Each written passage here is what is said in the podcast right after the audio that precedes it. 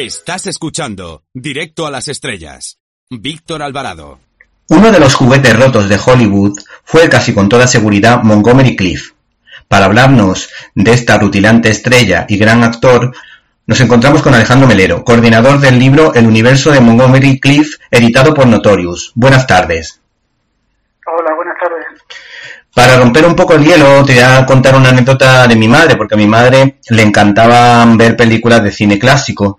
Le gusta mucho todavía verla y disfruta muchísimo. Y al conocer el nombre de casi todos los actores, pues, y las vidas personales y todo eso, pues es muy fácil conectar con ella. Pero cuando le hablas de Montgomery Cliff, le produce cierto rechazo, porque dice que sus películas transmitían mucha tristeza. Pues creo que tu madre tiene toda la razón del mundo. O sea, lo entiendo. Si quieres evitar esa melancolía o esta tristeza, a lo mejor tienes que buscar otras estrellas del Hollywood clásico. Yo creo que tiene que haber pocas estrellas, sobre todo esta época en la que su vida privada, lo que proyectaban ellos mismos, su imagen como estrella, eh, esté tan cercano a los personajes que interpretaban en, que interpretó en, su, en la mayoría de sus películas.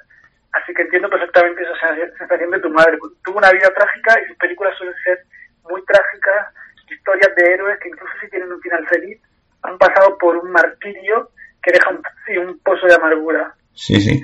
Eh, fue un antes y un después en la carrera de Cliff ese fatídico accidente en una fiesta que coincidió en el tiempo con el rodaje del Árbol de la Vida. Sí, sin duda, porque él era un actor que trabajaba, todos los actores trabajan con su físico, pero él era pertenece a esta primera generación de actores cercanos a, la escuela del método, que su cuerpo era su arma, ¿no? Y, lo modificaban constantemente. Lo que pasa es que, claro, él, tuvo un accidente que le, destrozó, le deformó la cara, le dejó paralizada eh, toda la, mitad de su rostro, cicatrices eh, permanentes. Entonces, eso a cualquier persona, por supuesto, le, marca la vida y a él, que trabajaba con su físico de una manera tan consciente, mucho más. También es verdad que su destrucción como persona y como actor había comenzado antes. O sea, no fue un accidente que ocurrió em, en un contexto de una vida tranquila, sino todo lo contrario. Em, hay una anécdota bastante terrible sobre este accidente y sobre cómo el público recibía a Montgomery Cliff. Se decía que la gente iba a ver la película eh, y hacía el juego macabro de ver que intentar adivinar qué planos habían hecho antes del accidente y cuáles después del accidente y no acertaban porque ya antes del accidente estaba tan demacrado, tan, tan machacado por su alcoholismo y sus adicciones que ya tenía el rostro mal. O sea que creo que eso nos da una idea de lo que, lo que supuso esa película, El árbol de la vida en su carrera y también la manera en la que el público lo veía él. Eh, Liz Taylor, ¿por qué se implicaba tanto con personas, con estos actores sufridores tipo Jay Dean o precisamente el actor en cuestión Montgomery Cliff? ¿verdad? Ella era la amiga íntima de Rock Hudson, de Montgomery Cliff, de James Dean, todos estos jóvenes rebeldes. Bueno, ella tenía que tener esta personalidad, yo creo, muy acogedora. Creo que le gustaban los líos a ella. creo que ella se sentía cómoda con estos ambientes.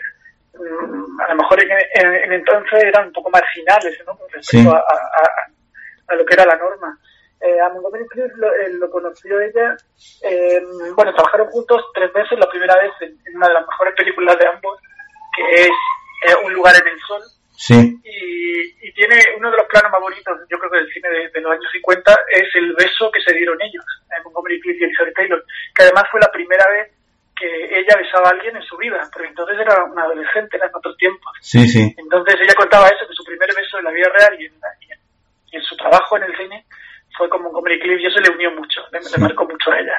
Bueno, se llegó a jugar la vida por sacarlo del accidente.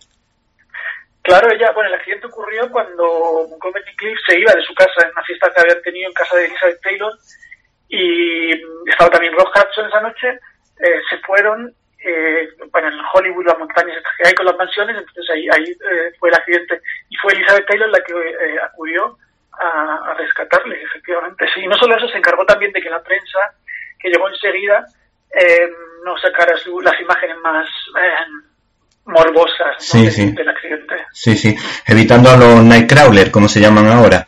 Eh, Exactamente. Sí, Por otra parte, mm, yo recuerdo haber leído cuando estuve preparando la película Gigante para, un, para mi programa y mm, se hablaba de las diferencias de actuar de Rock Hudson y de James Dean en Gigante. Y por ejemplo, Rock Hudson, por lo visto, hacía cualquier gesto, se echaba un par de carreras o hacía cualquier tontería y ya, ya empezaba a actuar.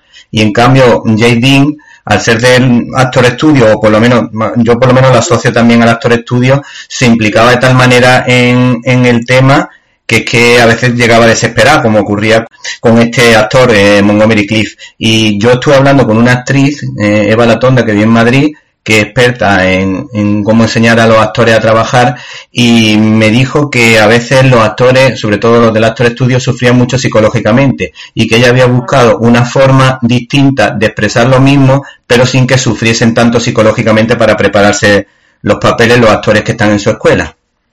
Exacto. Sí, claro, es que Cliff realmente es el primero y ese es un mérito que ya no se le puede quitar dentro de toda esta generación de los que llegaron actores finales de los 40 años 50, como Marlon Brando, eh, que, trajeron a Hollywood lo que ya se estaba haciendo. ¿Te está gustando este episodio? Hazte fan desde el botón Apoyar del podcast de Nivos. Elige tu aportación y podrás escuchar este y el resto de sus episodios extra. Además, ayudarás a su productor a seguir creando contenido con la misma pasión y dedicación.